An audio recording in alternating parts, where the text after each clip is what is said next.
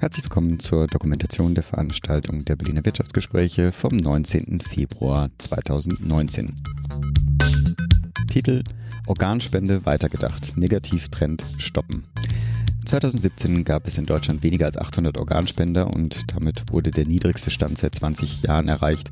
Union und SPD haben sich in ihrem jüngsten Koalitionsvertrag auf das Ziel geeinigt, die Zahl der Organspender in Deutschland zu erhöhen. Nun hat der Gesundheitsminister mit seinem Gesetzesentwurf die Diskussion schon im Herbst 2018 eröffnet und sie setzt sich fort.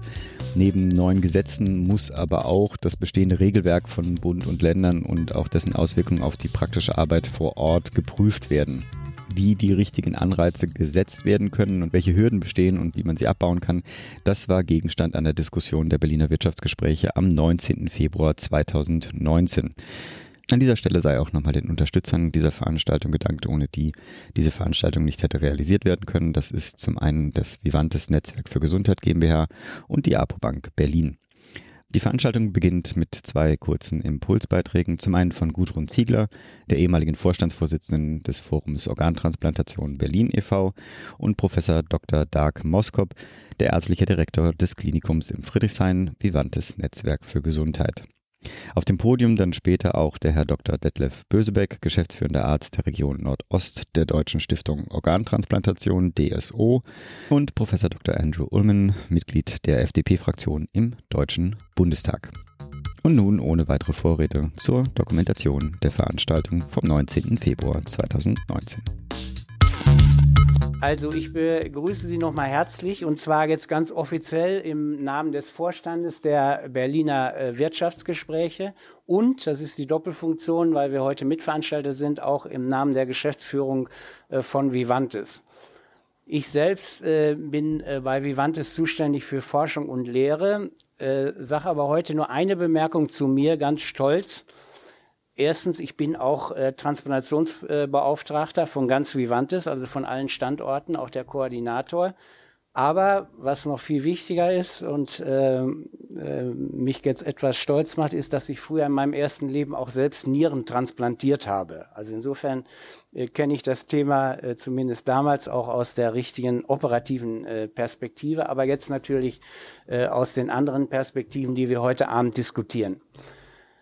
Ein Wort äh, noch zu den Berliner Wirtschaftsgesprächen. Sie alle kennen die, sonst wären Sie ja gar nicht hier. Ähm, die Berliner Wirtschaftsgespräche haben sich zur Aufgabe gemacht, immer in jedem Jahr eine Reihe von Veranstaltungen zu machen und immer unter dem Aspekt ein Thema zu suchen, wo wir meinen, äh, dass das etwas allgemein interessant ist, also nicht nur für ein Fachpublikum, sondern für die Mitglieder auch der Berliner Wirtschaftsgespräche, aber auch für das äh, ganz allgemeine Publikum und über Themen, die heiß diskutiert werden. Und da, glaube ich, haben wir jetzt wieder mit dem Thema Organspende, Transplantation, Hirntoddiagnostik äh, etwas heute auf der Tagesordnung, wo keiner von Ihnen leugnen kann, dass das nicht ein aktuelles Thema ist, dass uns das nicht sehr alle in dem letzten Jahr beschäftigt hat, aber nicht nur im letzten Jahr, sondern eigentlich schon seit äh, vielen, vielen Jahren und äh, dass jetzt eigentlich die Sachen kulminieren, kulminieren und wir insofern genau den richtigen Zeitpunkt haben. Vielleicht lösen wir ja heute das Problem. Ich gehe mal davon aus, dass die meisten von Ihnen, aber das werden wir in der Diskussion noch sehen, auch dafür sind, äh, dass wir mehr Organe oder mehr Spender noch äh, rekrutieren können, äh, damit wir die sinnvollen medizinischen Dinge machen können, die wir durch die Organspende überhaupt erst möglich machen. Aber vielleicht gibt es ja auch andere, die das ganz anders sehen. Also ich hoffe und bin auch ziemlich sicher, äh, dass Sie einen spannenden Abend haben werden. Ich fordere Sie jetzt schon auf, ganz intensiv mitzudiskutieren. Auch wenn Sie nicht nur eine ganz konkrete Frage haben, sondern wenn Sie einfach eine Bemerkung haben oder die Diskussion anheizen wollen, dann ist das sehr, sehr erwünscht. Herr Professor Moskop, der gleich die äh, ganze Sitzung übernimmt, der freut sich auch immer, wenn es richtig heiße Diskussionen gibt, weil nur dann werden die Probleme klar und dann kann man über die Sachen auch wirklich äh, effektiv sprechen.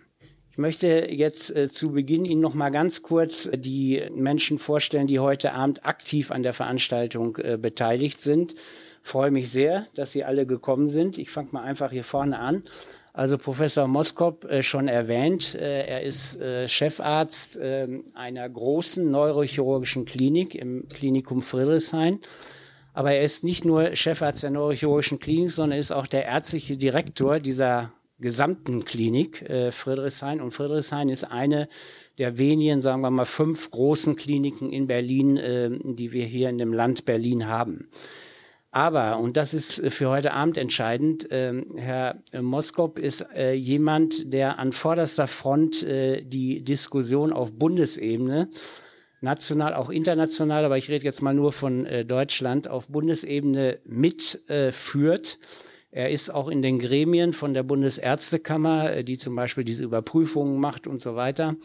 Und, und das möchte ich jetzt nochmal äh, auch vielleicht einigen ans Herz legen, er hat auch die entscheidenden Bücher über die Hirntoddiagnostik und über die Organspende geschrieben. Und wenn Sie da wirklich etwas nachlesen möchten, ich mache das nur, Herr Moskow, weil Sie das ja selbst immer schlecht machen können.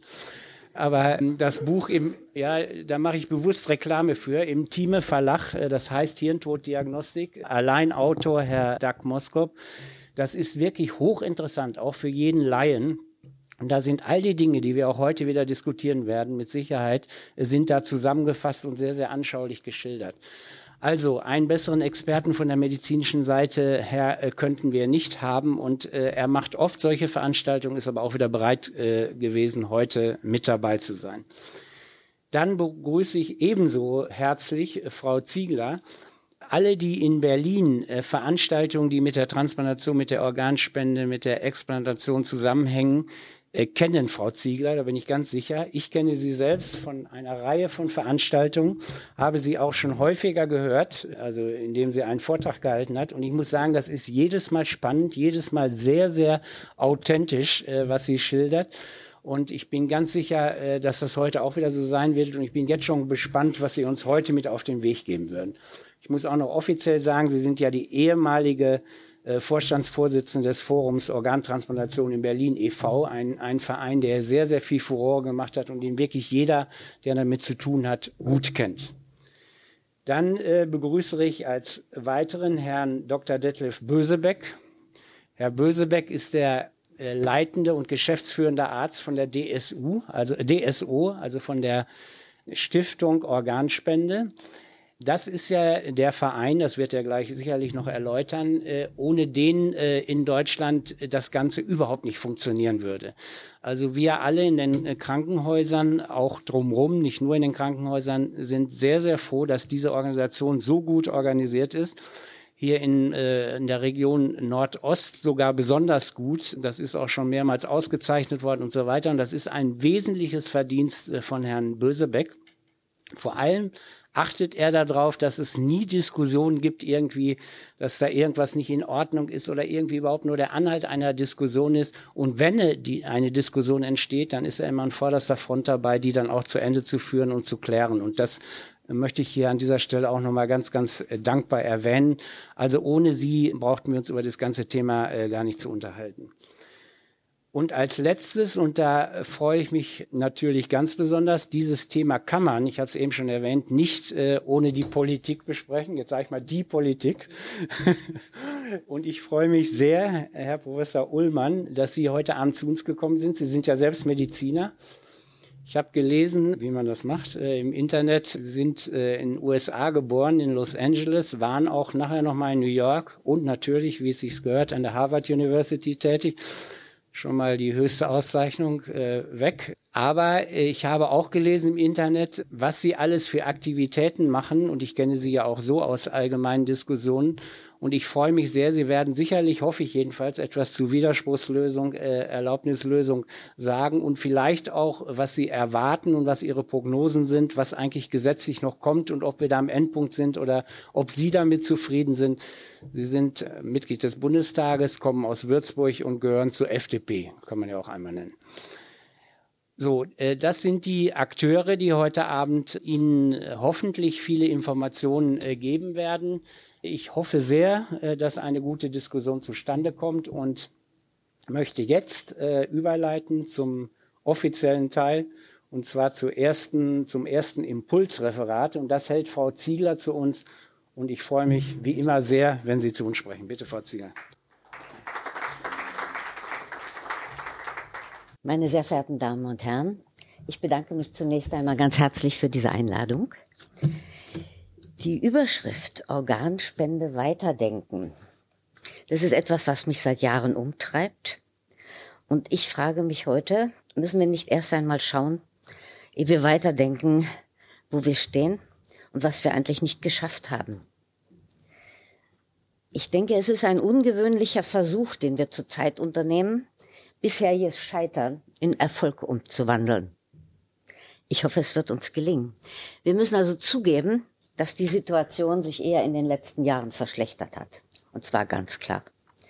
Wir müssen akzeptieren, dass die Distanz zu den Empfängern unserer Botschaft, Spende ja oder nein, dass diese Distanz nicht überwunden wurde. Unsere Botschaft ist nicht angekommen. Die Adressaten, die Gesellschaft, unsere Mitbürger, die haben nicht das aufgenommen, was wir gesendet haben, als Bitte, als Hoffnung. Sie haben etwas anderes gehört, gesehen, gefühlt, was Abwehr ausgelöst hat. Und die Erwartung, Verhalten zu beeinflussen, eine Entscheidung zu ermöglichen und diese Distanz aufzuheben, Empathie zu widmen, äh, zu erwecken, diese Erwartung ist ins Leere gegangen, weitestgehend. Scheitern ist also hier und heute Voraussetzung zu einer Veränderung. Die Akzeptanz, dass die üblichen Verfahren nicht gegriffen haben. Ich denke, das müssen wir erst bewirken. Wir haben Unmengen von Papier verteilt. Aber wir haben auch erlebt, dass die Ängste, die wir durch solche unpersönlichen Informationswege ausgelöst haben, dass wir diese Ängste nicht aufgreifen konnten. Es war niemand da, der die Fragen der Menschen beantwortet hat. Und das habe ich in den 13 Jahren meiner Vereinstätigkeit immer wieder erlebt. Wenn das persönliche Gespräch ermöglicht wird, haben wir auch Chancen. Wir müssen unsere Perspektive ändern und neue Strategien entwickeln. Und wir müssen diese Ängste der Mitbürger als Kommunikationshindernis ernst nehmen. Wir müssen sie zum Mitschwingen bringen. Wir müssen ihnen vermitteln, dass Schicksale nachzufühlen sind. Auch vielleicht in dieser Vorstellung, selbst einmal betroffen zu sein. Wie reagieren Sie, wenn Ihnen Menschen sagen in Diskussionen, ja, warum sollen wir Organe spenden für Menschen, die nur ihr Maß an Zeit, an Leben verlängern wollen? Warum eigentlich? Warum akzeptieren sie nicht ihr Schicksal?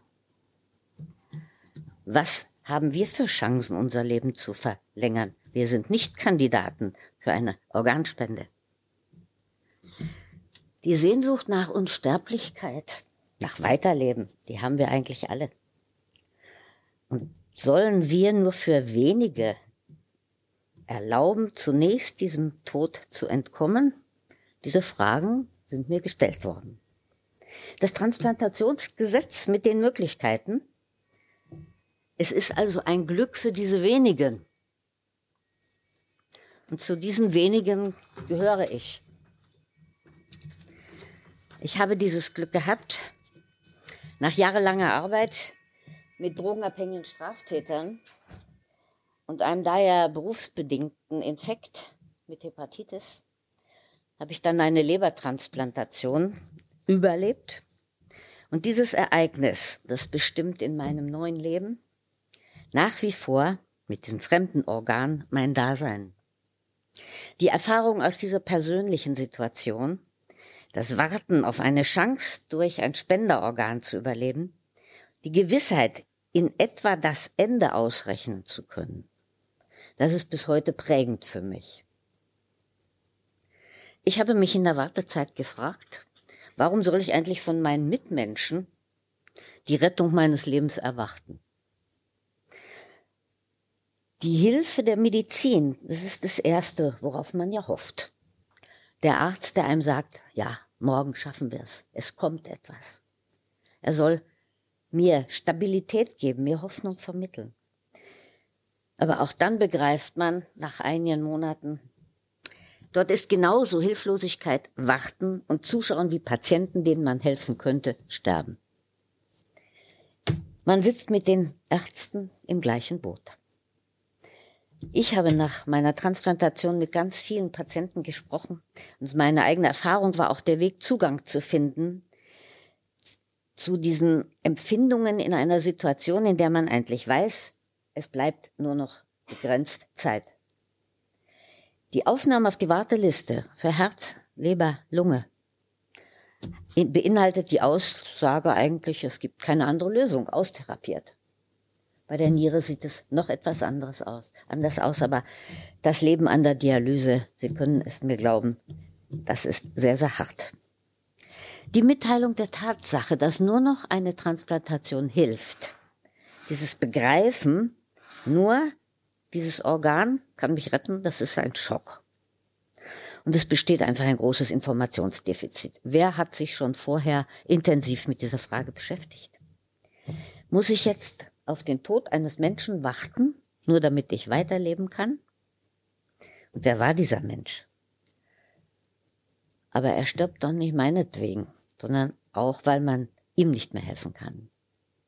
Und trotzdem wurde ich mit dieser Aussage immer wieder konfrontiert von Zuhörern in Gruppen, äh, es sei es fast schuldhaft, auf den Tod eines Menschen zu warten, um weiterzuleben. Werden Familie und Freunde mich stützen bis zum Ende oder bis zur Transplantation? Diese Verarbeitung dieser Thematik braucht Zeit und Gesprächspartner.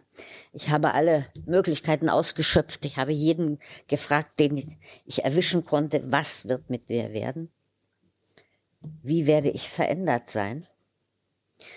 Und jeden Tag sah man, wenn man in den Spiegel guckte, die Veränderung des Zustands. Dann wusste ich, wie viel Zeit habe ich noch, ich kann es mir ausrechnen. Man hat dann die Vorsorge geregelt, man hat über die Beerdigung nachgedacht, man hat sich einfach beschäftigt, weil dieser Stillstand, dieses Nichts tun können, das brachte einen an einen Punkt, wo man manchmal gesagt hat, dann soll man mir doch sagen, es gibt kein Organ mehr.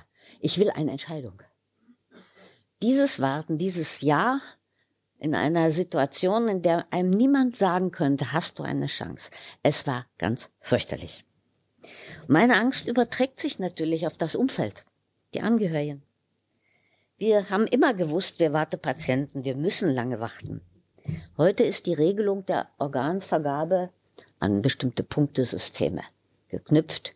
Ich weiß also in etwa heute, wenn ich eine Leber brauche, habe ich eine Chance, mit vielleicht sogenannten 35, 40 Punkten, das heißt so ausgerechnet an drei Monaten Le Überlebenszeit. Es ist, es ist etwas anderes zu wissen, wir sterben alle, aber es ist auch zu, ganz anders zu wissen, ich kann es mir ausrechnen. Das Warten, dieses Schwanken zwischen Zweifel und Hoffnung, äh, dieses Angebundensein an das Telefon, es ist eine ständige Hochspannung, eine innere und äußere Rufbereitschaft.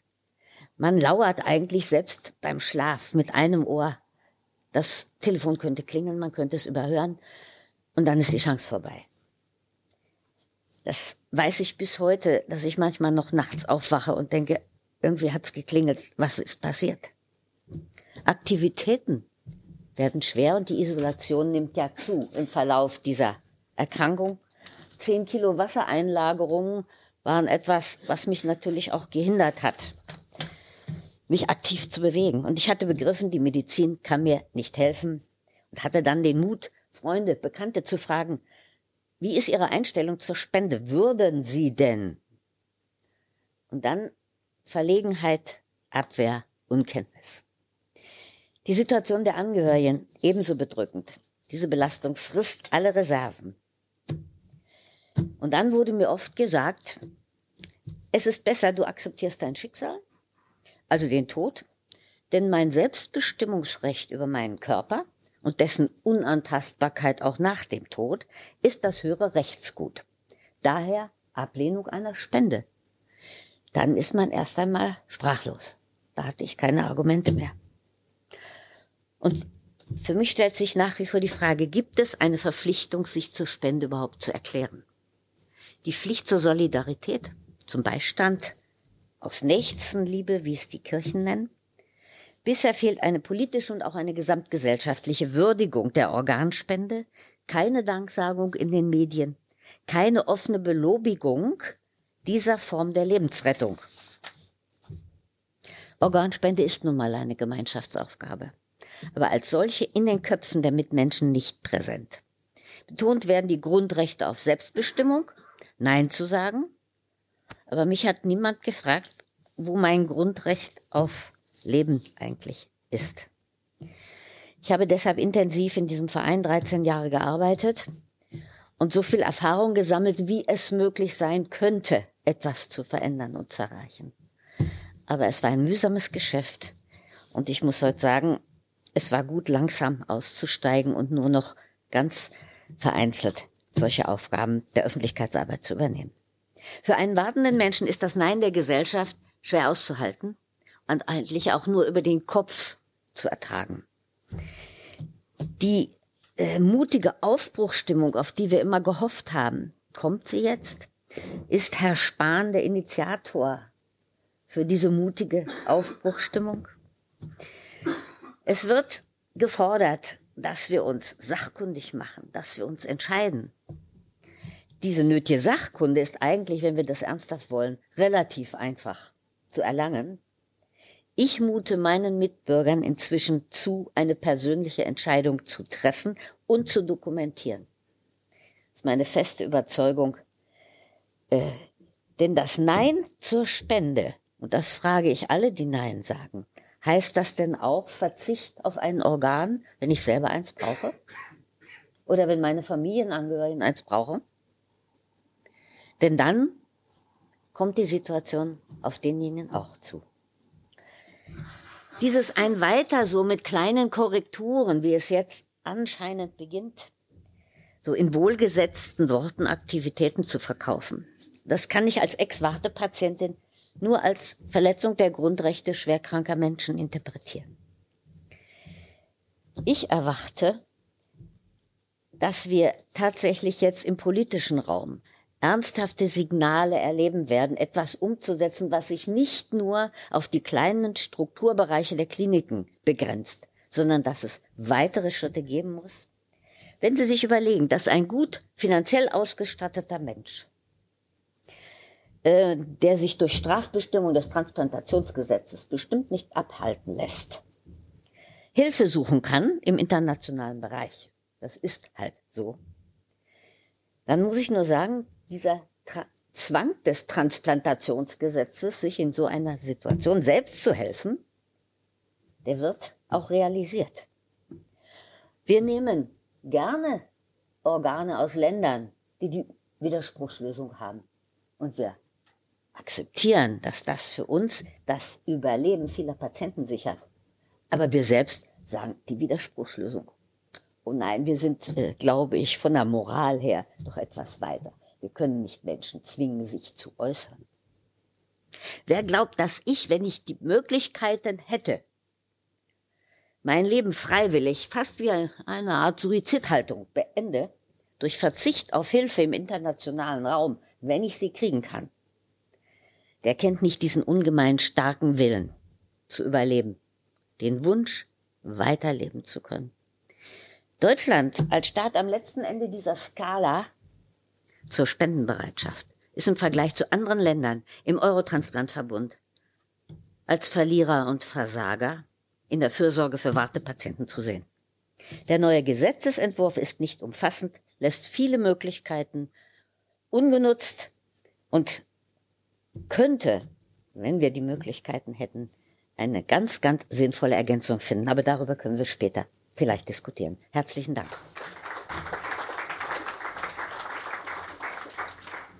Ja, vielen, vielen Dank, Frau Ziegler. Äh, ich hoffe, Sie stimmen mir alle zu, dass das sehr beeindruckend war, äh, extra Frau Ziegler nochmal an den Anfang zu setzen, weil wir können alle viel, viel diskutieren, aber sie ist eine Betroffene. Sie hat lange Zeit eine Leber und äh, es ist einfach jedes Mal wieder faszinierend, sie so zu sehen. Und ich glaube, das sagt mehr als tausend Worte. Ich möchte noch, bevor ich Sie, Ihnen jetzt das Wort gebe, eine Sache, das vergesse ich jedes Mal. Ich möchte mich bedanken bei Herrn Schunke, bei Frau Kunz, bei allen anderen Mitarbeitern, Herrn Horris, für die Organisation und für all die Vorbereitungen für die Veranstaltung. So, jetzt aber, Herr Moskop, Sie müssen sich einfach einschränken bei all dem, was Sie sagen wollen, aber ich hoffe, Sie kommen auf das Problem Hirntoddiagnostik. Das wird sicherlich ein Thema sein, wieder heute in der Diskussion auch zu sprechen. Ja, bitte. Ja, vielen Dank, lieber Herr Holzgräbe. Vielen Dank, liebe Frau Ziegler. Für mich sind die äh, Transplantatempfänger immer die Hauptpersonen in der Diskussion. Wir können Ihnen einen gelehrten Vortrag bieten, aber ich denke, das Authentische, was Sie sagen, das ist das Hauptargument. Ich selbst bin Neurochirurg. Vielen Dank für die Ehre, dass ich da eine gewisse moderierende Rolle einnehmen kann. Äh, unsere Aufgabe ist es als Neurochirurg natürlich vornehm, den Hirntod zu bestimmen. Dennoch möchte ich äh, den Mutterboden positiv bestellen, damit hinterher für die Organspende auch alles bereit ist. Über Organspende wollen wir reden, aber ich möchte eine kleine historische Vignette schon machen, weil heute vor drei Jahren ist Umberto Eco gestorben und von Umberto Eco wollen wir zumindest in unserer Diskussion mitnehmen, dass es einen Untergr Unterschied zwischen Begriff und Bezeichnung gibt. Denn äh, das nicht zu unterscheiden ist eine der Grundlagen vieler Missverständnisse. Also wenn wir eine Flasche Wein haben, ist der Wein da drin, der Begriff und das Etikett ist die Bezeichnung. Und Sie wissen, dass man den Wein austauschen kann und das Etikett lassen und umgekehrt. Und dann ist man mitten in so einer Diskussion der Verzweiflung. Außerdem möchte ich Grüße überstellen von Frau Liebhardt. Das Jahr 2016, Umberto Eco gestorben, war für sie eben auch wesentlich, wie Sie vielleicht noch aus Rio wissen, dass sie als Empfängerin einer Postmortalspende der einer Lunge und Empfängerin einer Niere von ihrem Vater ähm, äh, die äh, darüber berichtet hätte, dass ihr das äh, Joghurtlöffeln unsägliche Schwierigkeiten bereitet hat, bevor sie transplantiert war und dass sie nur eine Treppenstufe gehen konnte und die dann Gold im äh, Kugelstoßen und Silber im Weitsprung gewinnt. Nicht, weil sie transplantiert ist, deswegen kann man nicht am Paralympics teilnehmen, sondern weil sie im Rahmen der Immunsuppressiva eine leichte Hemiparese äh, mit einem Hirnstamminfarkt davongetragen hat. Also, bei der Organspende wollen wir nicht wesentlich darüber reden, äh, dass es eine Lebensspende gibt. Darauf möchte ich mich nicht fokussieren, aber ich möchte natürlich an unseren Bundespräsidenten äh, erinnern, der für mich in einem ganz authentischen Beispiel vorneweg geht.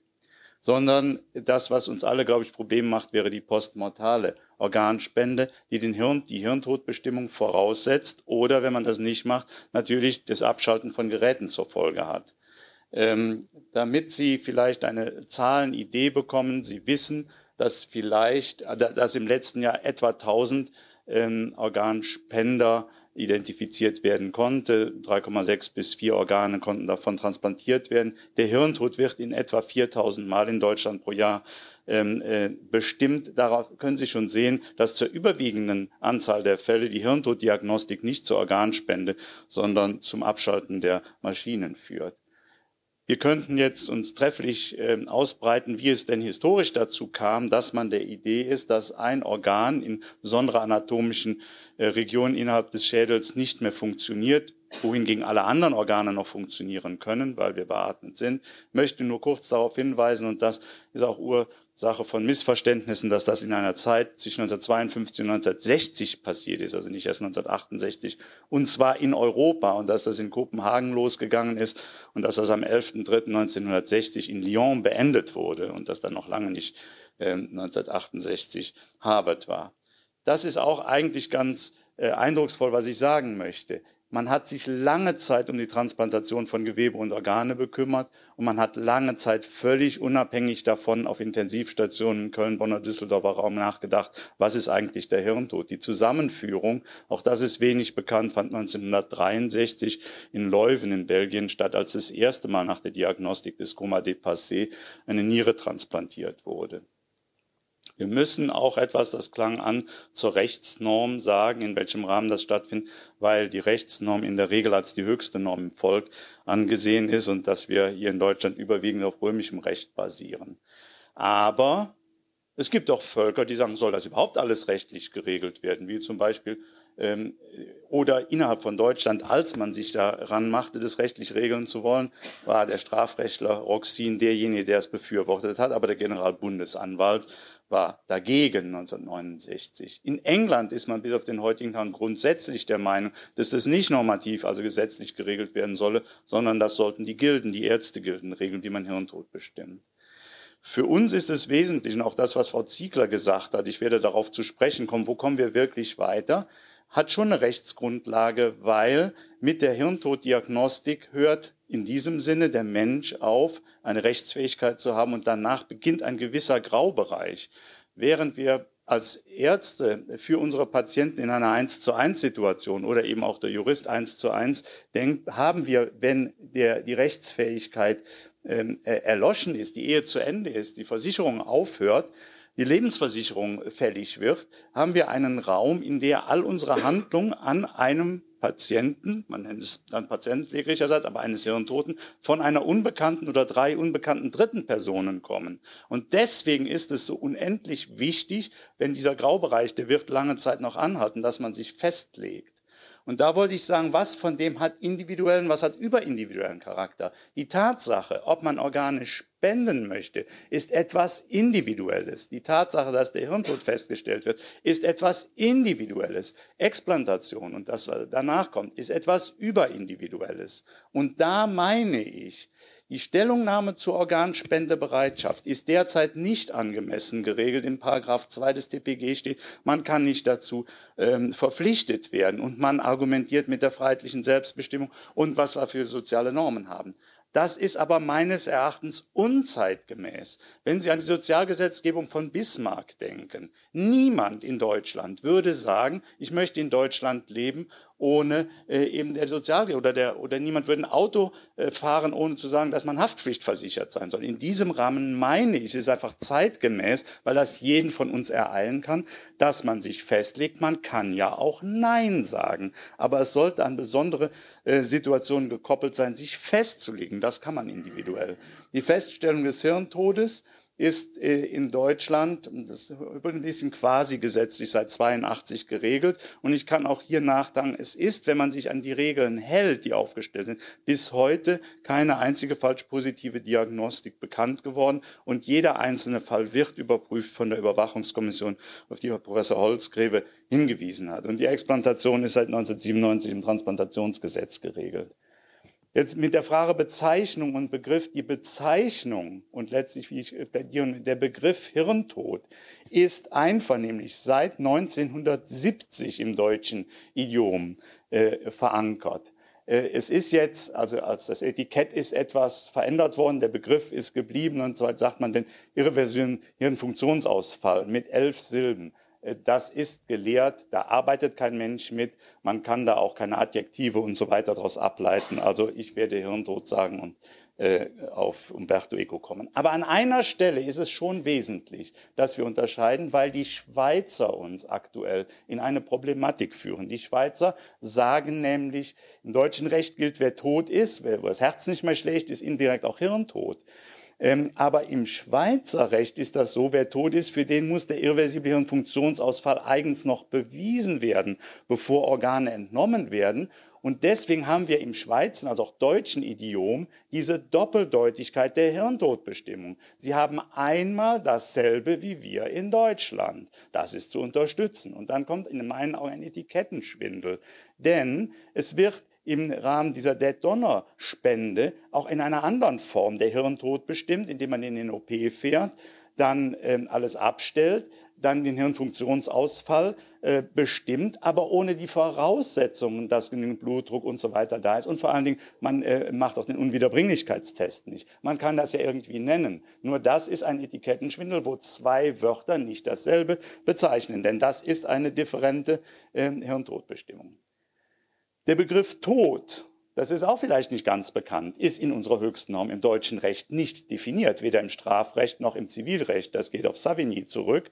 Und deswegen sind auch so Fragen, ist der Hirntod, der Tod des Menschen formal logisch eine Nonsensfrage, weil sie etwas, was medizinisch ein eindeutig definiert ist, nicht in den Kontext eines nicht definierten äh, Begriffes setzen können. Auf welcher Ebene soll das beantwortet werden? Des Weiteren gibt es einen sogenannten Geburtsfehler der Hirntodbestimmung, das nämlich, und das hat mit der Wiedervereinigung zu tun, dass die, die Hirntodbestimmung ausschließlich im Rahmen des Transplantations, der Transplantationsgesetzgebung in unseren Kodex implementiert worden ist, was suggeriert, dass nur der Hirntod bestimmt wird, um an Organe dran zu kommen. Das ist nicht so. Ich sage Ihnen ein Beispiel, weswegen das bis auf den heutigen Tag wesentlich ist, Hirntod zu bestimmen. Entschuldigen Sie, wenn ihr nicht Mediziner, wir sind in der Pathologie, es liegt ein farbiger offenbar in der Pathologie und alle anderen ziehen sich ganz besonders an. Dieser Farbige hatte eine Tuberkulose und ist an einer tuberkulösen Hirnhautentzündung ganz schwer erkrankt und letztlich verstorben. Jetzt stellen Sie aber doch die Situation vor, wenn der so schwer erkrankt auf der Intensivstation liegt und wo ich nicht weiß, funktioniert das Gehirn doch noch. Kein Mensch denkt an eine Explantation, aber zum Schutz meiner Mitarbeiter muss ich doch den Hirntod bestimmen. Nur um Ihnen ein Beispiel zu geben, dass es eben bis auf den heutigen Tag nicht so ist, dass der Hirntod nur bestimmt wird, um an Organen zu kommen. Lange Jahre, wo das bestimmt worden ist, spielt in Deutschland Transplantationsmedizin keine Rolle. Das ist nämlich zwischen 52 und 1960 unter Beteiligung damals auch von Pius XII. so gefasst worden, dieser Begriff. Am Schnittpunkt Hirntod und Organspende meine ich etwas Kritisches sagen zu dürfen. Selbst wenn ich gesagt habe, der Mutterboden für eine Spende soll bestellt werden. Meines Erachtens müssen wir uns, wenn wir ernst gemeint sind, beispielsweise von den ersten Herztransplantationen distanzieren und die äh, wirken bis auf heute nach von Banar und Kantrowitz. Ich zeige hier nur beispielhaft, was zuletzt wieder als große Leistung, als etwas Heldenhaftes gezeigt wurde. Immunsuppression waren nicht gelöst. Ein Hirntodprotokoll gab es damals nicht.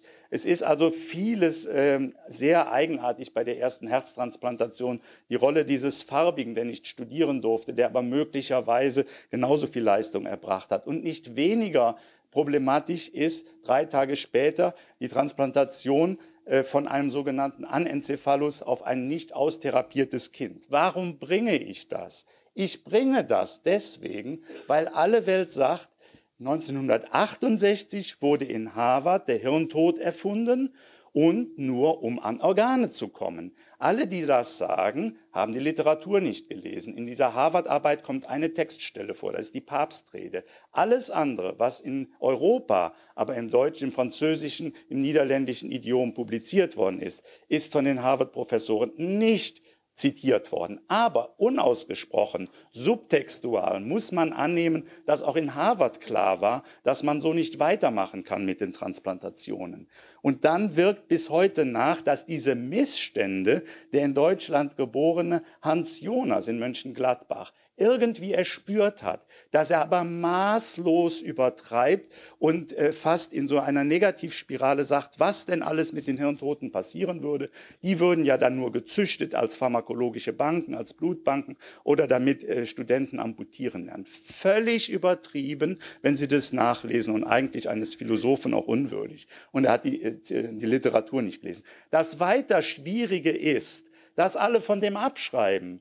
Die politischen äh, Bildungen oder wie der Bundestag äh, ähm, äh, dann informiert wird vom Dr. Dr. Deter beispielsweise, aber auch vom Deutschen Ethikrat oder alle, ich bin Protestant, auch meine Kirche, ja, Bischof Huber, wer auch immer. Alle schreiben davon ab und lesen die Primärliteratur nicht. Und das ähm, ist vermeidbar und das ist nicht günstig. Wie können wir also jetzt so heißt es ja, den Negativtrend stoppen, damit sie nicht denken, ich möchte immer nur schimpfen, sondern wir haben natürlich auch Ideen, wie das besser werden kann.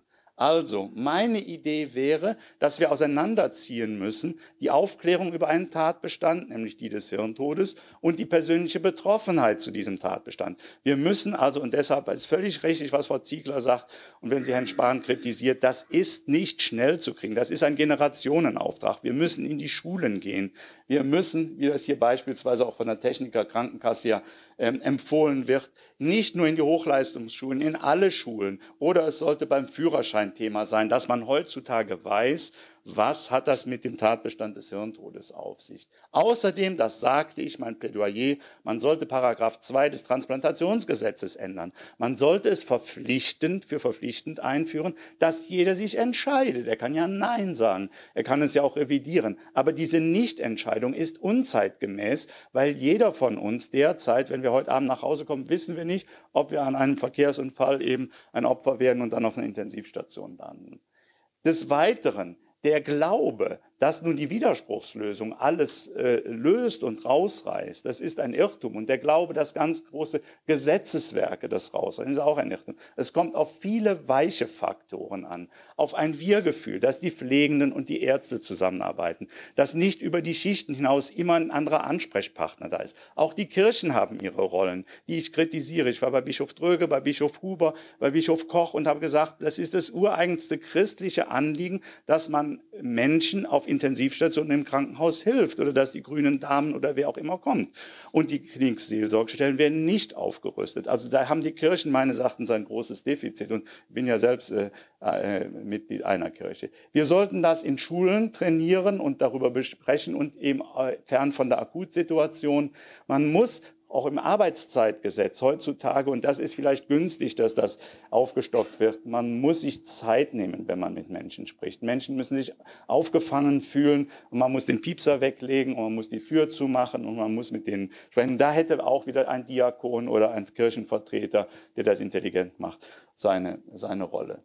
Und deswegen meine ich, wir sollten jetzt im Rund, zum Rundtisch kommen und wir sollten uns alle setzen. Wir hätten so gesagt, dass jeder im Rundtisch, der jetzt noch nicht die Möglichkeit hatte, aus seiner Warte, meine provokanten Thesen beispielsweise, oder das Authentische, was Frau Ziegler gesagt hat, dass Sie das aus Ihrer Warte kommentieren oder Ihren Beitrag dazu äh, liefern und dass wir dann so gegen 8 Uhr auch spontane Fragen äh, von Ihnen, von den Hörern an uns äh, zulassen. Wobei ich nochmal sage, mein Kernbotschaft ist, den Hirntod zu bestimmen und ich würde dann sonst in die Runde geben, Dr. Böseberg, Transplantation, die Politik und äh, Frau Ziegler Betroffenen. Damit danke ich Ihnen, dass Sie mir gefolgt sind und würde bitten, dass sich die Rundtisch-Teilnehmer, das ein, ein länglicher Tisch ist, aber Sie extrapolieren das unschwer, äh, dass wir uns hier setzen.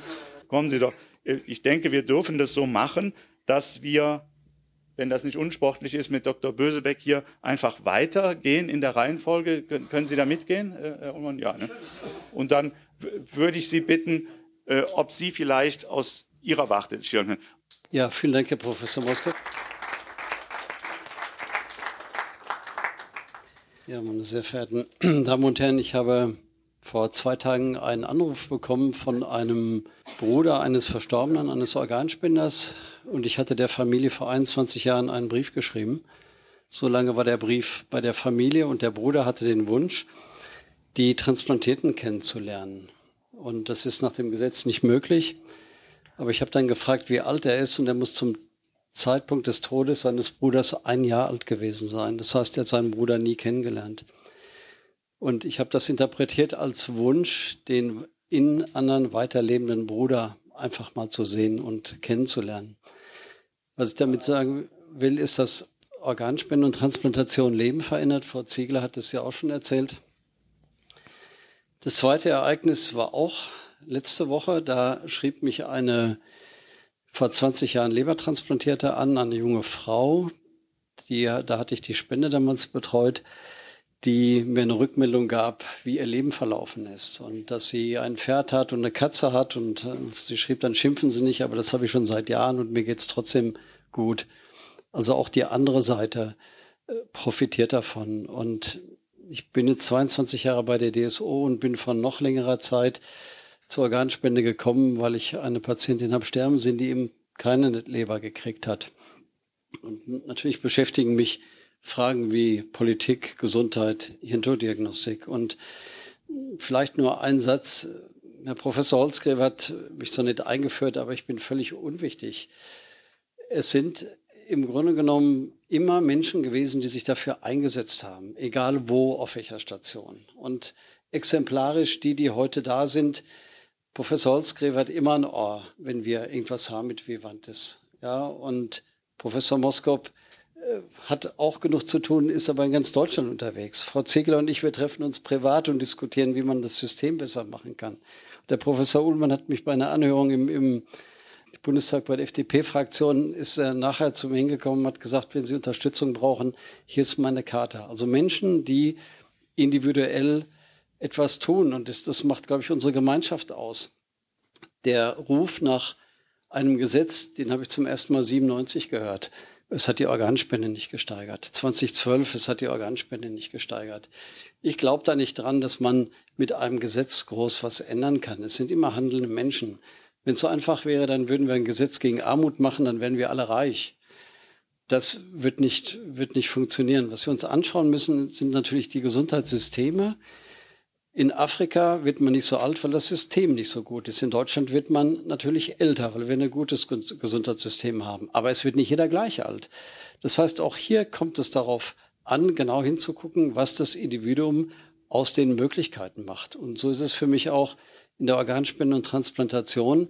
Was macht jedes Krankenhaus, was macht jedes Bundesland, jede Landesregierung daraus, was man eigentlich erreichen kann? Und wir haben Länder wie Niedersachsen, die haben halb so viel Organspenden wie Berlin oder Brandenburg oder Mecklenburg-Vorpommern mit dem gleichen Gesetz, mit der gleichen Finanzierung. Und mein Appell ist eigentlich weniger nach dem Staat zu rufen, als die Möglichkeiten, die man vor Ort hat, zu nutzen und ganz individuell nach Lösungen zu suchen, wie das hier auch passiert. Und ja, letztlich natürlich auch den Gesetzgeber zu bitten, einen Rahmen zu schaffen, so wie das Gesundheitssystem hier aufgebaut ist, aber die Umsetzung nicht dem Staat zu überlassen und auch nicht unbedingt nach, nach Geld zu rufen, sondern die Möglichkeiten, die man hat, wahrzunehmen. Das wäre mein Appell. Vielen Dank. Ich versuche noch ein bisschen die, die Fassung zu holen, weil ich bin noch sehr äh, berührt von der Rede von Frau Ziegler. Es ist äh, nee, was Sie erzählt haben, hätte ich gerne auch im Bundestag mal gehört, weil wir müssen klar werden, das habe ich auch versucht, meine Doppelrolle als Arzt, als auch Politiker äh, klar werden zu lassen, dass wir Patienten da draußen haben, 10.000 Menschen, die da warten. Sie haben es sehr eindrücklich beschildert. Also so lebendig habe ich es noch nie gehört, wie Sie es geschildert haben. Kann ich hundertprozentig nachvollziehen, ohne dass ich selber betroffen bin. Aber als Arzt habe ich Transplantationspatienten ja auch betreut. Und es sterben zwei bis drei Leute pro Tag. Zwei bis drei Leute täglich. Und das, diese Zahl muss man sich eigentlich vergegenwärtigen. Und in dem Punkt bin ich auch dem äh, Bundesminister Spahn ausnahmsweise mal dankbar, dass er die Diskussion angestoßen hat. Können wir groß diskutieren, äh, wie und warum und weshalb. Aber nichtdestotrotz bin ich auch nicht in allen Punkten mit Ihnen einverstanden als Politiker weil die freiheitliche Selbstbestimmung ist für mich als Politiker und auch einer, der die eine äh, Freiheit demokratische äh, Grundordnung auch hochhält und auch aus einer liberalen Partei auch kommt, sehe ich ja durchaus, dass die freiheitliche Selbstbestimmung etwas nicht mit Egoismus zu tun hat, sondern auch mit Verantwortung. Verantwortung für sich selbst, aber auch für die Gesellschaft. Und da kommt es ja hin, wo wir hinwollen als Gesellschaft. Und das haben Sie eigentlich sehr schön auch herausgearbeitet, dass wir als Gesellschaft diese Diskussion anstoßen sollen. Und wenn etwas erreicht worden ist mit der Grundsatzdebatte im Bundestag und mit der medialen Aufmerksamkeit, es wurden fast 20 Prozent mehr transplantiert 2018 als 2017, was Rock Bottom war, muss man auch ehrlicherweise sagen. Schlechter ging es ja kaum noch. Und wir haben heftig auch im Gesundheitsausschuss diskutiert darüber. Das glauben Sie mir, auch in der, auch in der Fraktion selbst. Da waren wir nicht alle einer Meinung. Äh, das war auch gut so, weil der Fraktionszwang war ja aufgehoben gewesen. Und es gab auch eine Mehrheit, und Sie haben ja gesagt, immer klein drehen ist nicht gut. Ich bin durchaus ein Freund, erstmal zu optimieren. Als es um die Widerspruchslösung ging, ist eine Delegation des Gesundheitsausschusses nach Spanien gereist, die nicht im Eurotransplantsystem drin sind, die äh, auch eine Widerspruchslösung haben. Eine der besten Transplantationsländer sind in Deutschland, wo auch, wie Sie es auch richtig gesagt haben, Leute, die Knete haben, fliegen dann nach Spanien hin. Das, das geht auch nicht. Das dürfen wir uns als Gesellschaft auch nicht, das muss man sich antun. Ich bin froh, dass Sie es mal so beschrieben haben. Wir geben 374 Milliarden Euro pro Jahr im Gesundheitswesen aus und da müssen Leute immer noch in ein Ausland reisen, um transplantiert zu werden. Das, das funktioniert nicht. Aber da haben wir erfahren, dass durch die Optimierung des Systems in Spanien die bessere Transplantation auch stattfinden. Das spricht also nicht für die Widerspruchslösung, weil die haben alle musste vom Minister aufgeklärt werden, dass sie eine Widerspruchslösung haben. Es waren die, den Kollegen vor Ort gar nicht so bekannt, weil sie auch immer die Zustimmung eingeholt haben und es hat dann auch funktioniert. Und ich denke, das ist, das ist ein Ansatz und ich bin ein Freund, wir haben auch ein, wir haben eine überfraktionelle Aktion laufen noch, wir haben es noch nicht finalisiert, wo wir die verpflichtende Frage stellen wollen, ja, wo, wo es auch, auch ich glaube, Sie haben es vorgeschlagen gehabt, wo, wo man quasi dieses Papierteil, ich, ich sage es mal ein bisschen abfällig, weil ich finde, dass, äh, da komme ich gleich noch zu, ein bisschen schwierig, wo das abgefragt wird. Nur wir müssen auch achten, auch als, als Politiker, die ich ja nicht nur die betroffenen Patienten vertrete, sondern auch, auch die potenziellen Spender, schauen, dass auch die Ängste nicht überhang nimmt. Weil dann erreichen wir genau das Gegenteil davon, dass wir mehr transplantieren wollen. Und ein gutes Beispiel, wo es gut funktioniert, ist die hämatopoietische Stammzellspende ganz andere Geschichte, hat nichts mit Postmortalität zu tun, aber die Zahlen steigen jährlich. Register bei DKMS, habe ich gerade nochmal nachgeschaut, bei sieben Millionen potenziellen Spender. Da müssen wir eigentlich hin, auch bei den Organspendern. Und dann übrigens so ein Pappdetail halte ich für schwierig. Ich bin ein Freund, ich bin ein total digitalisierter Freund. Warum haben wir kein Register? Das wäre doch viel einfacher. Wir, haben, wir entwickeln ja die Telematikstruktur äh, gemeinsam und dann wäre so etwas ganz gut, wenn man das rechtlich hinbekommt. Das ist immer Datenschutzproblematik mit der verpflichtenden Frage. Bei Ummeldung, beim Führerschein, beim Personalausweisausstellung, dann fragt man, genauso wie es hier steht. Ja, ich gestatte, ich gestatte nur mit Ausnahme, ich gestatte nur folgende Geschichten, nein, ich widerspreche oder folgende Person hat zu entscheiden. Das kann man digital gut registrieren. Auf dem Führerstein steht ein Herzchen, was auch immer, wer zugestimmt hat. Nur der zugestimmt hat, ist dann ein Transplantkandidat, muss, ein Explantationskandidat, muss man sagen, Entschuldigung. Und äh, dann kann man diese Pappteile wegtun. Weil ich muss sagen, ich, ich habe gerade überlegt, ich habe zwei Wohnungen, zwei Büros. Ich habe keine Ahnung, ich bin froh, wenn ich meinen Personalausweis nicht verliere, wo ich meinen Spendeausweis habe. Und ich fülle noch mehrere aus. Das geht ja alles. Problem muss aber meine Frau weiß Bescheid, dass ich zum Spende bereit bin und bei der DKMS bin ich gemeldet. Also wir müssen sehen, die gesellschaftliche Diskussion ist angestoßen. Das ist wichtig. Wir führen auch die Diskussion im Bundestag überfraktionell weiter. Aber bei der verpflichtenden Entscheidung dürfen wir nicht diesen moralischen Druck aufbauen, weil dann erreichen wir etwas Umgekehrtes. Das wäre meine politische Lösung in diesem Bereich. Und wenn wir sehen, dass durch die Änderung im Transplantationsgesetz mit dem Transplantationsbeauftragten, da bin ich relativ optimistisch, dass es etwas bringen kann. Da hat ja auch die Studie aus Kiel etwas gezeigt von Kevin Schulte. Sehr beeindruckende Zahlen. Wäre diese Studie nicht gewesen, wäre ich ein großer Verfechter der Widerspruchslösung, muss ich ehrlicherweise sagen. Aber wir müssen als Gesellschaft das äh, begreifen. Die Politik, einer von Ihnen hat es auch gesagt, kann nicht alles lösen. Aber wir müssen als Gesellschaft diese Diskussion anstoßen, ohne moralischen Druck, ohne Fingerzeig. Das halte ich für schwierig. Und da haben Sie es genau gesagt, in die Schulen gehen. Es muss nicht das Gymnasium sein. Auch die anderen verstehen das. Die Leute müssen es verstehen, haben sonst Ängste und wir erreichen genau das Gegenteil. Und erschrecken nicht. Sie haben, vielleicht diskutieren wir gleich noch darüber, wie ich mal an, ansprechen, die, äh, die Studie vom WDR von dieser Woche, wo wie viel Unwissen noch da draußen ist. Nicht begreifen, Hirntod. Übrigens, hundertprozentige Vertrauen in den Neurochirurgen oder Neurologen als, als Internist. Äh, die Diagnostik diesbezüglich braucht man eigentlich gar keine Ängste haben. Das ist eigentlich sehr sophisticated, wie man so schön sagt. Aber das Unwissen der Bevölkerung muss begegnet werden und dann reichen ich glaube, Sie haben es auch gesagt, diese unpersönliche Werbekampagnen reichen nicht aus, das muss anders laufen. Also dann stelle ich ja hier im, äh, im Table, in der Table-Runde äh, so viel Übereinstimmung äh, fest, dass wir für eine für eine gute Diskussion das einfach vorziehen, dass Sie sich schon mal melden. Ich glaube, dann wird es lebhafter, was Ihnen denn auf der, man kann natürlich jetzt da in filigrane Verfeinerungen gehen, aber im, im Grundkonsens denke ich doch, sind wir uns einig, dass das nach vorne gehen soll. Deshalb meine ich, vielleicht sagen Sie kurz Ihren Namen oder Funktion oder irgend sowas, dass man es einordnen kann. angekündigt wurde, aus Cottbus, Chefarzt in Cottbus, Transplantbeauftragter und war lange Zeit in Halle tätig und war auch sehr engagiert im Bereich der Organspende, Hirntoddiagnostik. Bin froh, dass jetzt die, die äh, Diskussion schon zustande kommt, weil ich habe mir so viel aufgeschrieben, ich weiß ja nicht, wo ich anfange. Ja, und ich danke erstmal den Organisatoren, dass diese Thematik hier aufgenommen wurde. Und ähm, ja, ich finde es auch sehr schön, dass die Widerspruchslösung so thematisiert wird. Bin eigentlich in meinen Gedanken eher so ein Verfechter der Widerspruchslösung, weil erstens mal machen wir Deutschen uns das, glaube ich, relativ schwer und suchen immer irgendwo einen Grund, es nicht zu tun. Das ist die eine Sache. Zweitens, warum ist das Recht auf Selbstbestimmung unbedingt mit einem Ja zu versehen. Eine Selbstbestimmung kann ja auch ein Nein sein.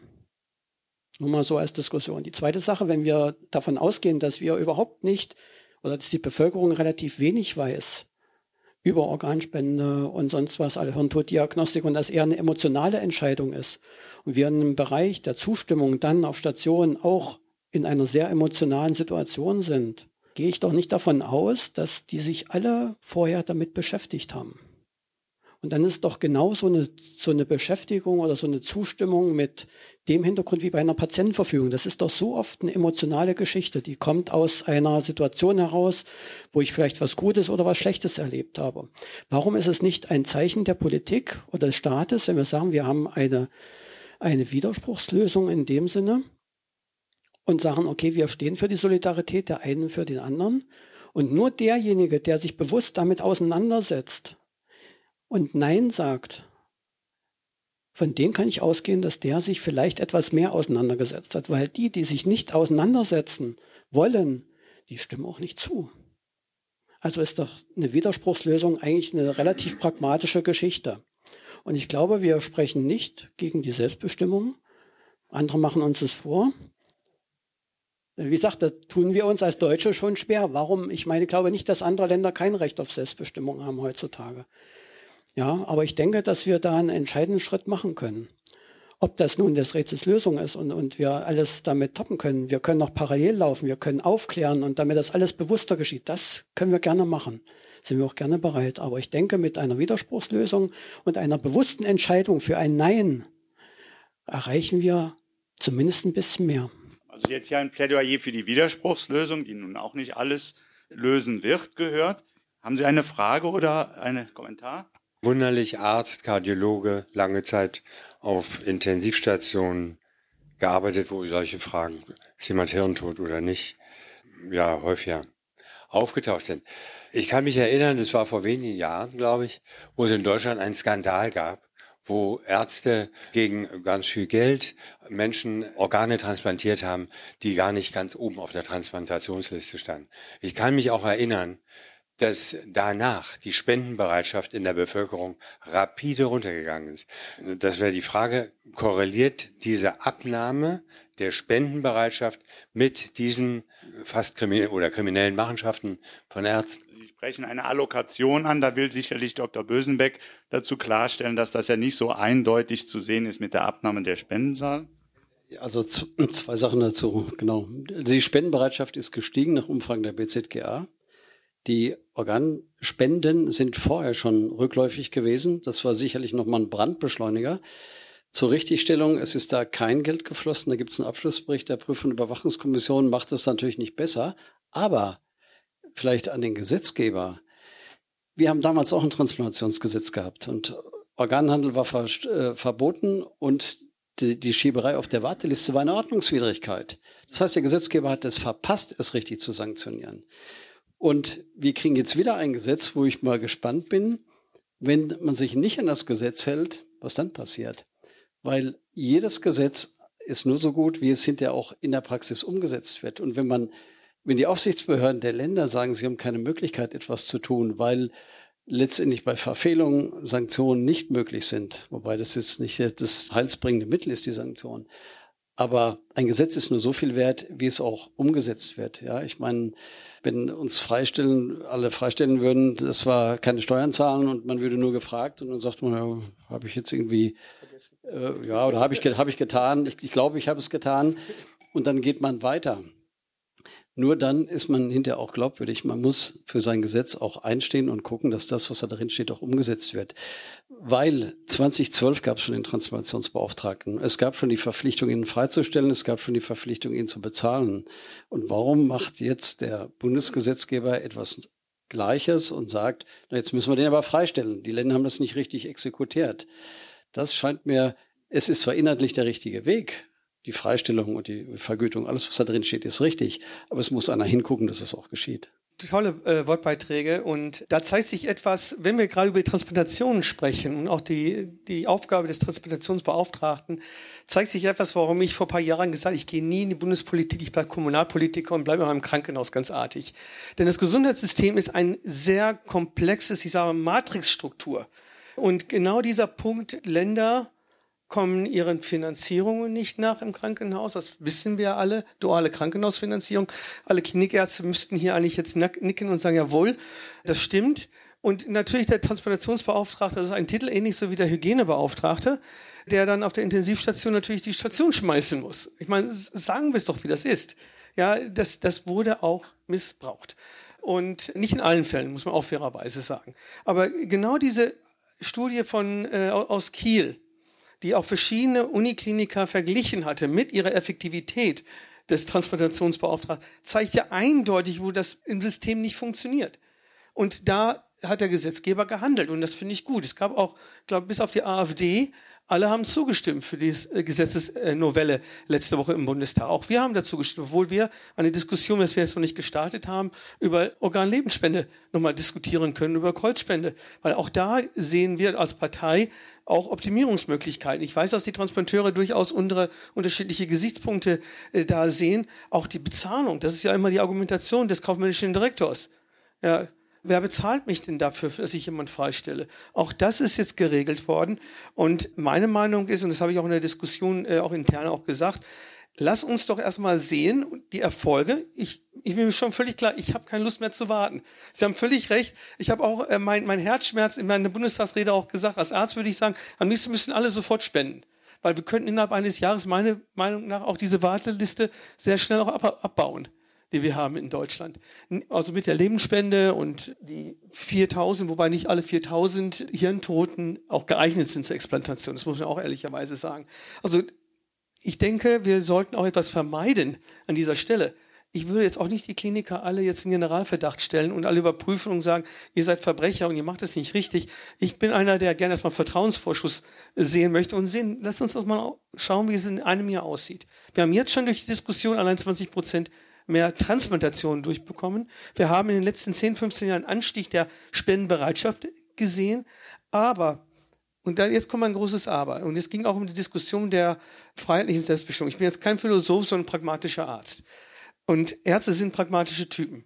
Am liebsten würden sie sagen, alle hier, die hier sind, ob ihr jetzt äh, Spendenausweis oder nicht habt, wenn ihr hirntot seid, werdet, werdet ihr explantiert und äh, das haben wir zu entscheiden, weil nach dem Tod ist man nur noch Objekt und kein Subjekt mehr. Das hat aber auch Implikationen für die Angehörigen, wenn wir so philosophisch diskutieren. Ich will gar nicht in die Tiefe gehen, weil Philosophie habe ich letztes Mal in der Oberstufe gehabt und das war nicht gerade mein Spezialfach. Äh, aber das müssen wir auch sehen, was wir wollen, auch als Gesellschaft. Da haben Frau Ziegler absolut recht. Und da sind wir auf einer Linie, behaupte ich mal.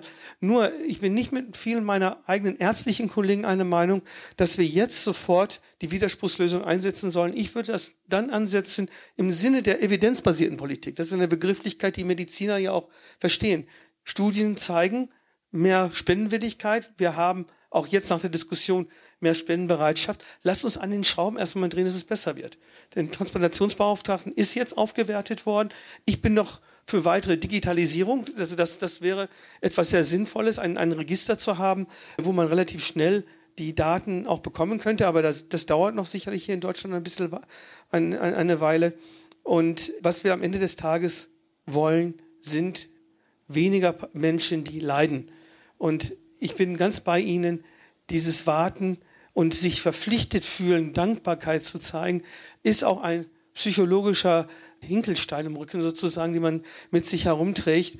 Und ich wünsche, dass diese Steine verschwinden, dass es auch besser wird, auch für die Patienten. Und da müssen wir hinarbeiten. Und da muss auch die Informationsflüsse. Ich glaube an die Intelligenz äh, unserer Bevölkerung und darüber darf es der Aufklärung aber anders, als wir es bisher hatten.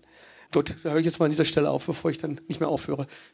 Ja, vielen Dank, bevor ich Freund Wunschel das Wort erteile und danach hier, möchte ich vielleicht noch eines sagen. Also mit Finanzen allein wird nicht alles gelöst. Äh, wenn Sie diese, ja, aber vielleicht nur folgender Zeitablauf. Ohne Idealismus kommen Sie in dem System nicht aus. Stellen Sie sich vor, donnerstags abends überlegen Sie sich, morgen kann ich bei jemandem den Hirntod bestimmen. Dann ist Freitagmorgen. Sie müssen dann die Nacht über äh, höllisch darauf achten und anordnen, dass da die Voraussetzungen klar sind. Freitagmorgen fangen Sie an, die erste Untersuchung oder mittags zu machen. Dann wollen Sie konfirmative Untersuchungen, eine Perfusionszintigraphie aus der Nuklearmedizin. Mittlerweile ist aber Freitagnachmittag. Dann müssen Sie also für Samstag beispielsweise den Kollegen verpflichten, dass er das macht, weil ja die nächste Routine am Montag wäre. Und ob Sie den Patienten so weit kriegen, äh, das ist nicht ausgemacht am äh, Samstag kommt dann, und ich kann das ja weiterführen. Stellen Sie sich mal vor, wie schnell 40 Stunden voll sind. Und dann delegieren Sie das an Leute, die innerhalb von 40 Stunden Arbeitswoche denken. Äh, also ich will damit, äh, Sie können sich vorstellen, was ich sagen will, ohne Idealismus kriegen Sie das nicht durchgefochten. So gut das alles eben auch, so gut. Ja.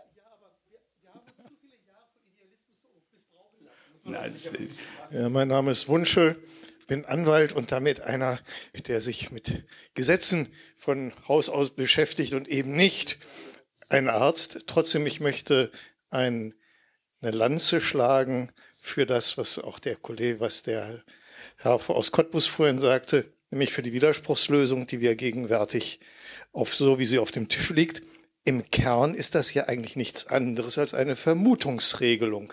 Und eine Vermutungsregelung kennt unser Gesetz und auf nichts kann man sich so verlassen, wie auf die Trägheit der Menschen, sich nicht zu äußern.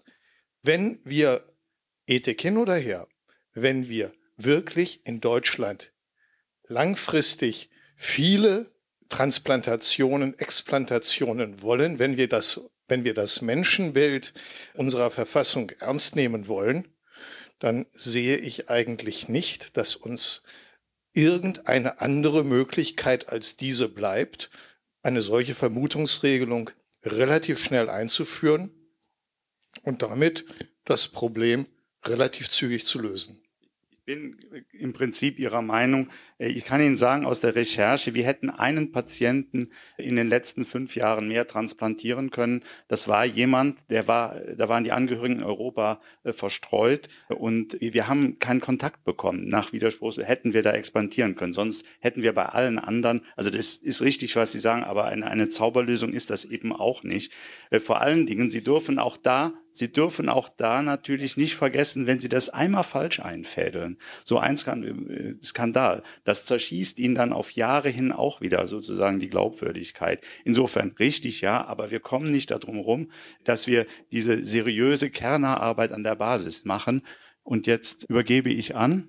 So, vielen Dank. Mein Name ist Eberhard Schollmeier. Ich bin hier für den Verein Transdia Sport Deutschland. Wir sind ein Sportverein für Transplantierte und Dialysepatienten. Ich möchte mich zuallererst bei Frau Ziegler bedanken. Sie haben mir sehr aus dem Herzen gesprochen. Ich bin selbst organtransplantiert.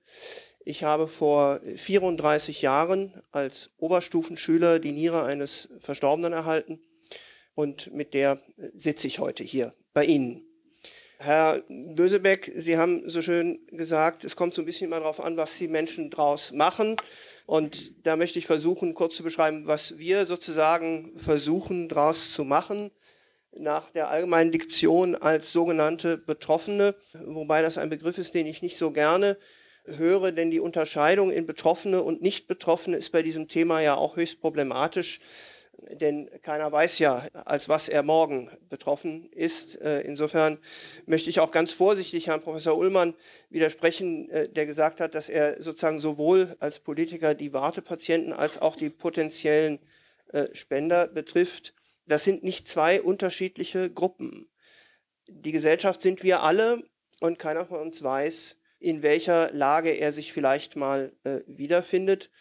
Und das ist etwas, worauf wir großen Wert legen, auch in unserer äh, Öffentlichkeitskommunikation. Äh, Wo ich gerade dabei war, Herrn Professor Ullmann anzusprechen, möchte ich auch gleich sozusagen meinen Dank auch der FDP-Fraktion gegenüber ausdrücken. Frau Henning-Pla hat mit viel und großem Einsatz gekämpft jetzt im Zusammenhang mit der Änderung des Transplantationsgesetzes und hat sich mit großem Nachdruck für die Überkreuzlebensspende eingesetzt, dass hier eine sichere Rechtsgrundlage äh, geschaffen wird. Die gegenwärtige Rechtslage ist ja etwas diffus, das muss man leider sagen. Und jede Rechtslage, die diffus ist, hat, trägt immer sozusagen die Lunte zum Skandal auch in sich. Das muss man sich auch immer überlegen. Deshalb äh, fand ich das sehr verdienstvoll und habe es auch sehr bedauert, äh, dass die GroKo halt mit ihrer GroKo-Mehrheit das macht, was man mit Oppositionsanträgen ebenso macht. Ja, sie hat ihn äh, untergehen lassen, aber immerhin ist es ja gelungen, dem Minister das Versprechen zu entlocken, in der Debatte dieses Thema aufzugreifen, wenn die große Debatte über die Widerspruchsregelung abgeschlossen ist. Und also wir haben dieses Versprechen gehört und wir werden den Minister daran erinnern. Dieses kurz dazu gesagt und auch wir gehören zu denen, die eine Widerspruchsregelung äh, befürworten. Übrigens ausdrücklich immer Widerspruchsregelung und nicht Widerspruchslösung.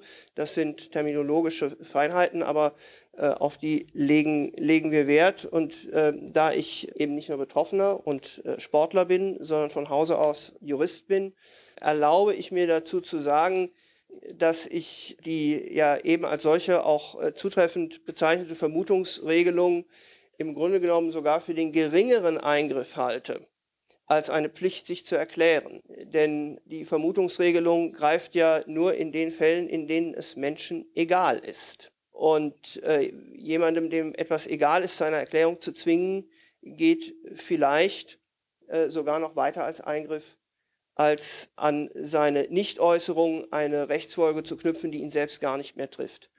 Das nur als Gedankenanstoß und das Stichwort egal leitet auch über zu dem nächsten Punkt, den ich erwähnen möchte. Es ist gesprochen worden über Bewusstseinsänderungen und Sie alle kennen von der Bushaltestelle die Plakate von der BZGA.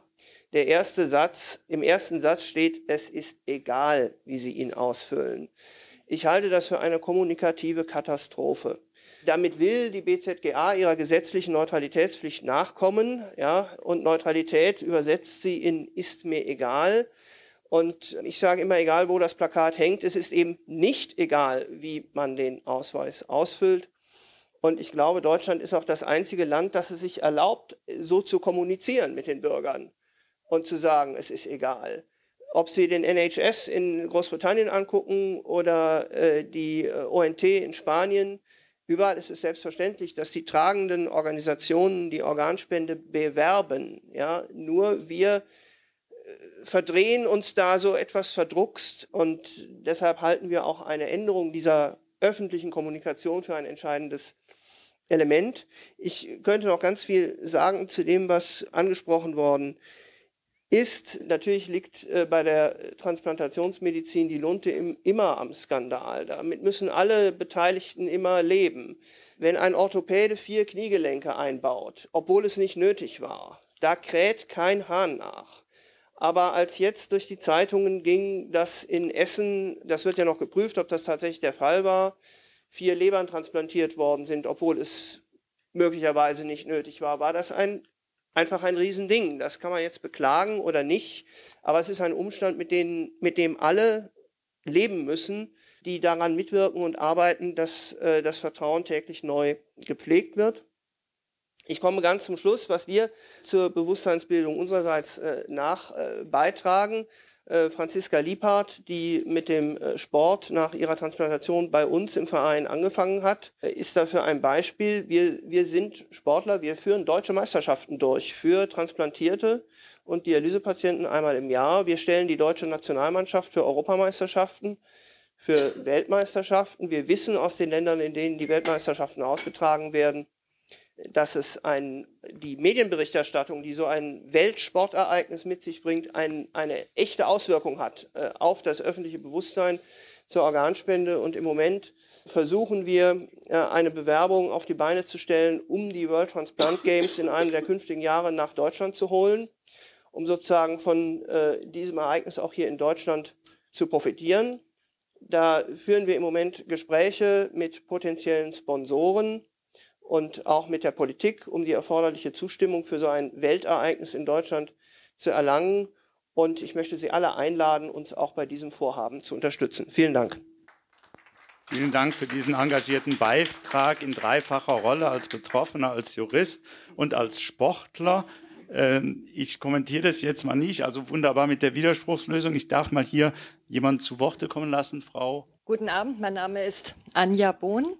Ich arbeite als Kommunikationsberaterin unter anderem in dem Bereich auch Krisen- und Trauerkommunikation und als Trauerrednerin und möchte da mal einen ganz anderen Aspekt einbringen. Bei aller Zustimmung für das auch gerade, was Frau Zieger heute Abend äh, uns mitteilt und uns teilhaben lässt an ihrer Geschichte und ein Bewusstsein schafft für die Wichtigkeit, sich mit dem Thema auseinanderzusetzen, möchte ich auch daran erinnern, dass es Hinterbliebene gibt von Verstorbenen, die dann transplantiert worden sind, ihre Organe gespendet haben, was auch gut so ist, aber nur dann, wenn man vorher auch eine bewusste, informierte Entscheidung getroffen hat.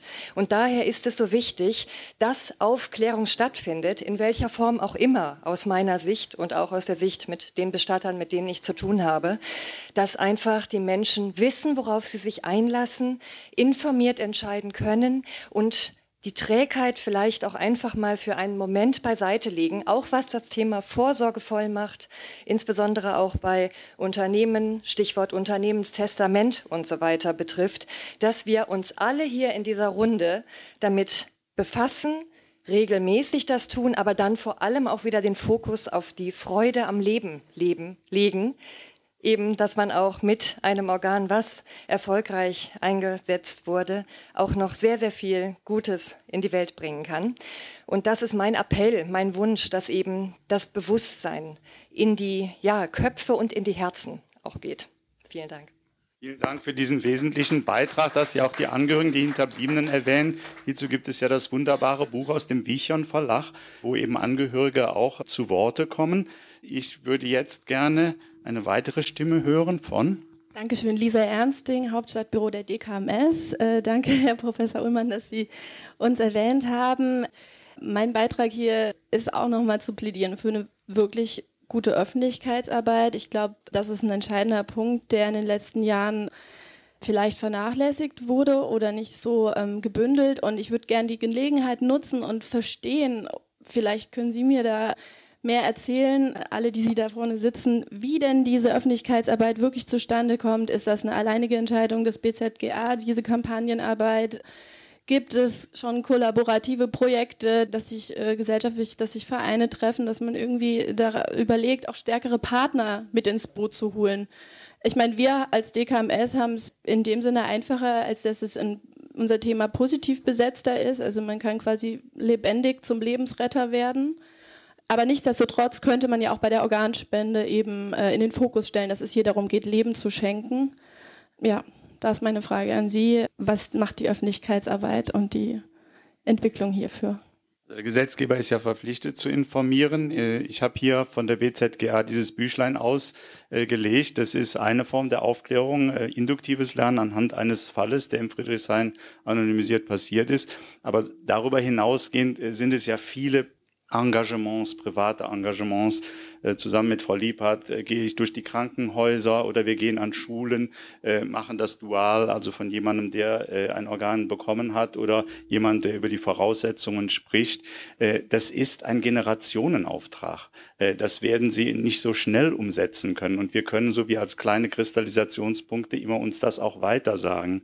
Und was ich jetzt noch bei Ihnen erwähnen wollte, bei den Angehörigen versuchen wir natürlich immer auch zu sagen, diese Sinnlosigkeit, die der Tod oder der Tod eines jungen Menschen umgibt, diese absolute Sinn, keiner versteht das, hadert mit dem Herrn Gott oder sich selbst, könnte dadurch einen kleinen Sinn erfahren, dass man ein Organ weitergibt. Ich habe eine sehr positive Erfahrung mit einem katholischen Seelsorger in Münster gemacht, der also wie äh, routinemäßig morgens auf die Intensivstation oder der Diakon äh, kam und der immer eine seiner Leitsprüche sagte, der liebe Gott erwartet nicht von uns, dass wir äh, im Himmel mit allen Organen ankommen, die im Prinzip auch transplantierbar wären von dem katholischen Seelsorger. Aber nun sind Sie hier persönlich angesprochen worden. Ich würde der Reihe nach mal so übergeben. Ja, also Öffentlichkeitsarbeit äh, hatte ich versucht gerade äh, ansatzweise was zu sagen. Das Bundeszentrale für gesundheitliche Aufklärung ist relativ selbstständig, so wie ich das verstehe. Und äh, dann gibt es auch die Landes Landesregierung, die auch da zusätzlich was machen können. Jetzt als Politiker ich, sehe ich ja viele Probleme bezüglich der Gesundheitspolitik. Ich sehe Probleme in der Prävention von Diabetes. Ich sehe Probleme mit Adipositas. Ich sehe äh, Problematik mit wenig Bewegung. Äh, Verständnis, was gesunde Ernährung bedeutet. Was bedeutet Rauchen. Wir haben es alle erlebt. Da gab es kurze äh, Show-Einlagen in der Schule, wie gefährlich Rauchen ist. Dann wurde ein Raucherbein gezeigt. Das war es gewesen. Das ist jetzt meine Meinung. Ich muss explizit sagen, es ist jetzt nicht FDP oder FDP-Fraktion. Ich wäre sehr dafür, dass wir in Ergänzung zum Biologieunterricht in der Schule auch Gesundheitsunterricht endlich mal einführen sollten. Äh, denn das könnte dazu für Sorge tragen, dass wir auch, und Sie haben völlig recht, Generation muss da entwickelt werden. Das wird jetzt die jetzigen Menschen, die jetzt äh, warten, wahrscheinlich wenig helfen. Aber ich kenne es vom DKMS. Aktion, ich war ja selber als Arzt dabei, wo ein Betroffener Spenden geholt hat. Wir wissen alle, dass bei dieser Aktion nicht der richtige Spender auftauchen wird. Ich habe es bei der DSU jetzt nicht kennengelernt oder bei anderen Vereinen. Das liegt einfach daran, dass ich auch von Haus aus eher Hämatologe bin als Organtransplanteur, weil ich Internist bin. Und ich kriege dann nur die Komplikationen zu, zur Hand, die ich dann angehen musste. Aber äh, so etwas wäre ja auch noch möglich in der Öffentlichkeit. Äh, die laufen ja auch zum Teil, aber ich muss sagen, die KMS habe ich mehr wahrgenommen bei mir in der Zeitung. Nicht, dass ich wegen der Transplantation das wusste, aber äh, von den Organtransplantierten zu wenig. Und da wäre auch noch etwas in der Eigeninitiative, nicht jetzt der einzelnen Personen, sondern der Vereine etwas möglich, dass man auch mehr machen kann. Ich denke, das ist eine Generationsherausforderung, aber auch eine gesellschaftliche Herausforderung außerhalb dieser Diskussion. Und nur ein Kommentar von der Seitenlinie ist mir schon völlig klar, dass juristisch das geändert werden kann. Dafür sitze ich auch im Bundestag, dass wir diese Gesetze auch so ändern, dass es dann auch nicht in der Grauzone landet, sondern auch Klarheit kommt. Und äh, ein, ein Punkt, noch einmal auch die Information zur Lebensspende halte ich für auch etwas ganz Wichtiges, weil auch da ist meiner Meinung nach auch zu wenig Wissen auch bei den ärztlichen Kollegen vorhanden. Ja, DKMS habe ich auch wahrgenommen. Habe auch gehört, dass die Bereitschaft da sehr hoch ist, aber bei der Organspende ist die Bereitschaft auch hoch. Ich habe hier die repräsentative Umfrage der BZGA von 2010 bis 2018 von 79 auf 84 Prozent, die positiv gestimmt sind. Also können wir sagen, die haben trotzdem einen guten Job gemacht. Aufklärung ist wichtig, was Sie gesagt haben. Natürlich muss man wissen, worauf man sich einlässt. Information muss man anbieten, aber es erklärt nicht, wieso im letzten Jahr eine Uniklinik einen Spender gehabt hat und eine andere Uniklinik 28 Spender. Ja, das ist alles die gleiche Aufklärung, das gleiche Gesetz. Das hat weder was mit Widerspruchslösung zu tun, noch mit Finanzierung, sondern einfach, damit, ob man sich drum kümmert. Und ich kann, was Herr äh, Professor Holzgräfe und Herr Professor Moskop gesagt haben, für Berlin, Brandenburg und Mecklenburg-Vorpommern habe ich heute noch ausgewertet über 2000 Fälle. Da ist kaum jemand, der in Frage gekommen wäre, weil die Hirntoddiagnostik durch die gute Aufklärung auch in der Region so gut wie immer von 2000 Fällen gibt es irgendwie neun dabei, da hätte man es mal machen können. Es wird fast immer gemacht, weil es hier eine Struktur gibt und weil es Lehrer gibt, die so etwas beibringen.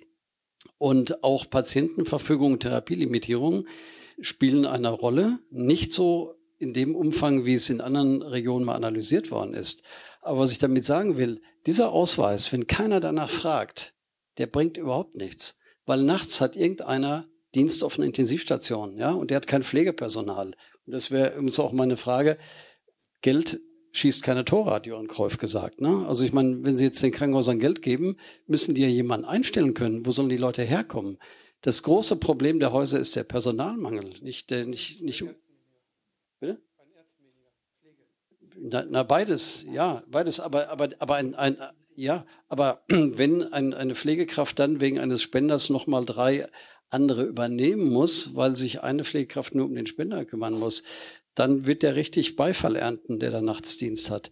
Also man kann natürlich auch eine Organspende immer umschiffen, auch bei einer Widerspruchslösung. Ja, weil da frage ich halt einfach gar nicht danach. Dann wird die Therapie voll limitiert. Nur nochmal, Berlin, Brandenburg, Mecklenburg-Vorpommern, kaum dieses, dieses Problem, aber doppelt so viel Organspenden wie in anderen Bundesländern. Und da müsste man eigentlich mal ran dass man die Daten überall auswertet, ist im Gesetz ja auch vorgesehen jetzt. Und das finde ich, das ist der richtige Ansatz, mal hier Benchmark-Projekte machen und zu sagen, was sind denn die Erfolgsfaktoren in Kliniken, in Bundesländern, die dazu führen, dass man so starke Unterschiede hat. Ja, vielleicht noch eine Ergänzung zu der allgemeinen Information. Ich kann jetzt nur aus der ganz praktischen Erfahrung von 13 Jahren sprechen. Schulen wir haben es geschafft mit einer ungeheuren Anstrengung in den Berliner Lehrplan, in den Fächern Biologie und Ethik dieses Thema fest aufgenommen zu haben. Das heißt aber nicht, dass die Lehrer in der Lage sind, es zu vermitteln. Das heißt, der nächste Schritt ist unterblieben. Wir haben es zwar schwarz auf weiß, es ist ein Angebot im Lehrplan, aber die Lehrer haben genau die gleichen Ängste, an dieses Thema heranzugehen. Jeder von Ihnen oder sozusagen jeder Mitbürger. Das heißt, unser Stufensystem hat begonnen, Lehrer zu informieren in Tage, äh, Tagen der Organspende zusammen mit Professor Moskop, mit allen äh, aus den Transplantationszentren, mit Ärzten zu jedem Bereich der Transplantation. Und diese Lehrer waren dann in der Lage, in ihren Schulen, in ihren zehnten Klassen überwiegend, dieses Thema aufzugreifen und mit Schülern zu diskutieren. Ergebnis dieser Diskussionen, an denen wir immer wieder teilgenommen haben, war, wir haben die Schüler gebeten, zu Hause das Thema weiter zu diskutieren. Das heißt, wir haben ein Schneeballsystem dadurch entwickelt. Das Echo, was zurückkam, hochinteressant, von, dass du kommst mir nie wieder mit diesem Thema nach Hause, bis bring mir Ausweise mit. Das heißt, wir hätten auf der Basis dieser Möglichkeiten für jede Generation, wenn Sie so wollen, ein Angebot, wenn die Lehrer als erstes, zum einen in diesen beiden Fächern Biologie und Ethik, eine Fortbildung angeboten bekämen. Das Land Berlin hat eigene Fortbildungsmöglichkeiten für Lehrer. Dort könnte ein Modul eingearbeitet werden mit dem Angebot Fortbildung für diese Fächer für neunte oder zehnte oder achte Klassen. Das wäre ja letztlich egal. Aber das wäre die Basis für die nächsten Jahre. Ich denke an kurz-, mittel- und langfristige Möglichkeiten, die wir hätten. Das wäre das Erste. Die Schulsenatorin war leider Gottes nicht sehr unterstützend, kann ich nur sagen, aber mit den mit der Ebene darunter, also mit den Referatsleitungen, haben wir also diese Möglichkeiten sehr gut erarbeiten können. Der zweite Punkt für die Öffentlichkeitsarbeit, und das ist das, was ich eigentlich der Politik jetzt wieder ankreide, dass sie nicht weit genug denkt. Man könnte bei 1200 Krankenhäusern in Deutschland und 1200 Transplantationsbeauftragten in Deutschland diese zum Zentrum der Beratung der Information für Schulen, Bürger, äh, Vereine, für alle, die etwas wissen wollen zur Organspende ausbauen. Dazu brauche ich nicht lauter Ärzte. Dazu kann ich Pädagogen nehmen, dazu kann ich Sozialarbeiter nehmen, dazu kann ich Pflegepersonal nehmen, was wirklich Erfahrung hat. Warum hat man diese Möglichkeit nicht überlegt? Dann hätten wir deutschlandweit ein ganz tolles Netzwerk entwickeln können. Und es hätten diese Krankenhäuser, es muss ja nicht jedes Krankenhaus machen, man kann es kiezorientiert machen. Nehmen wir in Neukölln ein großes Krankenhaus, macht es, bedient die Schulen in ihrem Kiez. Oder die Universitäten oder äh, Firmen. Wir haben Veranstaltungen gemacht in den Strafanstalten, in den Bezirksämtern, bei den Gesundheitsämtern, vom Lions Club bis zu den allen, die uns angefordert haben. Wir müssen diese Basisarbeit entwickeln. Und ich denke, es ist einfach ein, ja, ein Verschenken von Chancen, wenn wir Transplantationsbeauftragte nicht so als, als Stern in, in ein System einbauen, was ausstrahlen kann in die unmittelbare Umgebung. Und das könnte deutschlandweit passieren. Das sind so zwei Dinge, die ich vorschlagen würde. Einen kurzen Satz. Ich gehöre auch zu denen, die sagen, das ist ein mühsamer Weg, ein langer Weg. Und Sie haben gerade nochmal gesagt, was alles für Varianten gibt, um mehr Informationen und alle zu informieren und so weiter. Aber ich wollte nur einmal was sagen, Widerspruchslösung, Erlaubnislösung, weil das einfach eine aktuelle Diskussion ist. Und Sie haben es auch angesprochen. Sie haben ja eben gesagt, das wäre einfach eine gute Sache und ich, ich sag mal, ein gewisser Trick, weil dann einfach viele übrig bleiben, die letzten Endes zur Transplantation kommen. Aber ich wollte nur dazu sagen, was der Moskop gesagt hat. Ich glaube nicht, dass der Unterschied so groß ist wegen dieser neuen Regelung. Ich bin auch für die Widerspruchsregelung, aber ich erwarte mir nicht so viel davon. Und zwar deswegen, äh, das haben wir heute nicht drüber gesprochen, wir, äh, es ist ja immer dieser Begriff der doppelten äh, Zustimmung, ja, oder der doppelten, des doppelten Widerspruchs. Das heißt, ich kann mir keinen in Deutschland vorstellen, wenn der nicht sich geäußert hat, also nach dem neuen Gesetz, nach der Widerspruchslösung wäre das ein Kandidat für eine äh, Organentnahme. Wenn dann aber die Angehörigen sagen, wir sind dagegen, äh, also jetzt sagt äh, meinetwegen der Arzt, wir haben gesehen, der hat sich nicht geäußert, also werden wir den jetzt mal transportieren. Dann sagen die, explantieren, dann sagen die Angehörigen, nee, das, äh, er hat sich zwar nie geäußert, aber das glaube ich nicht, dass es in seinem Sinne war oder da sind wir ganz strikt gegen und so weiter. Da glaube ich weiterhin nicht, dass in Deutschland, wenn die Angehörigen da massiv gegen sind, dass dann trotzdem die Organe entnommen werden. Das heißt, wir sind dann fast in derselben Situation wie vorher, weil wir uns ja jetzt auch immer nach den Angehörigen richten. Ja. Also dieser Punkt kann nur verbessert werden, Aufklärung, Aufklärung, Aufklären, dass die, die, die Angehörigen dann in dem Moment häufiger sagen, okay, wir sind auch dafür, der hat sich gar nicht geäußert, also da äh, können wir, können wir nichts finden an Äußerungen, also aber wir sind dafür und deswegen sind wir auch dafür, dass die Organentnahme genommen wird. Aber wenn die weiterhin dagegen sind, wird das in Deutschland keiner machen, das glaube ich nicht. Und insofern ist die Widerspruchslösung nur ein ganz, ganz kleiner Schritt gegenüber der anderen Lösung. Vielen Dank, dass Sie nochmal in die Konkretion gegangen sind. Wir haben noch eine letzte Frage, die wir vor der Zusammenfassung zulassen wollen, nämlich. Ich habe noch eine Frage an Sie, Herr Dr. Bösbeck. Ich, also, oder einfach noch eine Rückfrage. Ähm, ich hatte Sie jetzt eben so verstanden, als sei das Problem, zumindest hier in Berlin oder im norddeutschen Raum, gar nicht so sehr die Bereitschaft zu spenden. Das heißt, ähm, egal wie schlecht wir die ähm, Öffentlichkeitsarbeit finden, die ich in der Tat ganz, ganz grauenhaft finde, ähm, das ist gar nicht das Problem. Das, hat, das heißt, die Diskussion darüber, die Spendenbereitschaft oder die Bereitschaft, äh, den, diesen Organspendenausweis zu, zu, haben, oder die ist jedenfalls hier vorhanden. Das heißt, die Diskussion, wie kriegen wir das in die Breite getragen, die hat man eigentlich bundesweit, aber nicht hier. Ich wollte nur sagen, dass diese Zahlen, die gelten repräsentativ für die ganze Bundesrepublik von der BZGA. Also die Zustimmung in der Bevölkerung ist nicht das Hauptproblem. Vielleicht ist es am Bett dann nochmal etwas anderes, als wenn man auf der, auf der Straße fragt. Wobei die bei uns registrierten Fälle, da sind wir bei einer Zustimmung von über 70 Prozent. Also das ist gar nicht, das ist gar nicht so schlecht. Ja, nur wie gesagt, es gibt halt immer noch Verbesserungsmöglichkeiten innerhalb des Systems. Und ich bin zwar auch für die Widerspruchslösung aus, aus äh, anderen Gründen und bei einer Zwangsobstruktion macht der Staat es ja auch. Da kann man gar nicht widersprechen zur Klärung des Fahrradunfalles. Also den Widerspruch hat mir auch noch keiner erklären können. Aber ich bin natürlich ganz auf Ihrer Seite. Das muss man erstmal gerade ziehen, die vorhandenen Möglichkeiten durch Strukturverbesserungen ausschöpfen, weil die Widerspruchslösung in einer Zeit, wo, ich sag mal, die Skandale noch irgendwo in den Köpfen sind, wo man hier seine Hausaufgaben noch nicht gemacht hat, äh, wäre vielleicht der falsche Zeitpunkt und könnte wirklich kontraproduktiv sein. Also man kann es wirklich schlecht einschätzen. Nun sind wir mit diesem Statement fast äh, in die Nähe des Endes äh, unserer Diskussionsrunde gekommen. Ich denke, wir haben viel gehört. Wir haben vor allen Dingen mitbekommen, dass es nicht einen Lichtschalter gibt, den man nur umlegen muss und dann ist das ganze Problem gelöst, sondern wir haben die verschiedenen Fachdisziplinen von der Politik, der Medizin, der Juristerei, ähm, äh, gehört, auf die es alle ankommt, auf die Berufsgruppen, auf die Pflegenden. Ähm, und insofern denke ich, es war die Vielfalt, äh, die diese Runde auch äh, ausgemacht hat. Wenn man das zusammenfassen soll, soll man sich ja als guter Zusammenfassender auf eine neue Ebene begeben. Und ich werde Sie in den letzten Minuten auf eine neue Ebene äh, heben, wo Sie denken zunächst, na, wo will er denn da jetzt hin? Also wie kann denn nun, und das wird ja jeder von uns denken, wie können wir denn als kleine Rädchen im Getriebe unser Verhalten ausrichten? Wie können Dinge denn besser werden? Wie kann Organspende besser werden? Und da entführe ich Sie scheinbar abwegig in, die, in einen Science-Fiction-Roman von 1952, der heißt Ferner Donner, wo es um eine Zeitreise geht. Wir sind im Jahr 2055 und der Protagonist Eccles, der bekommt versprochen, er dürfe 60 Milliarden, Millionen Jahre zurückgehen, aber er dürfe nicht vom Wege abkommen, denn sonst wäre das ganz schwierig.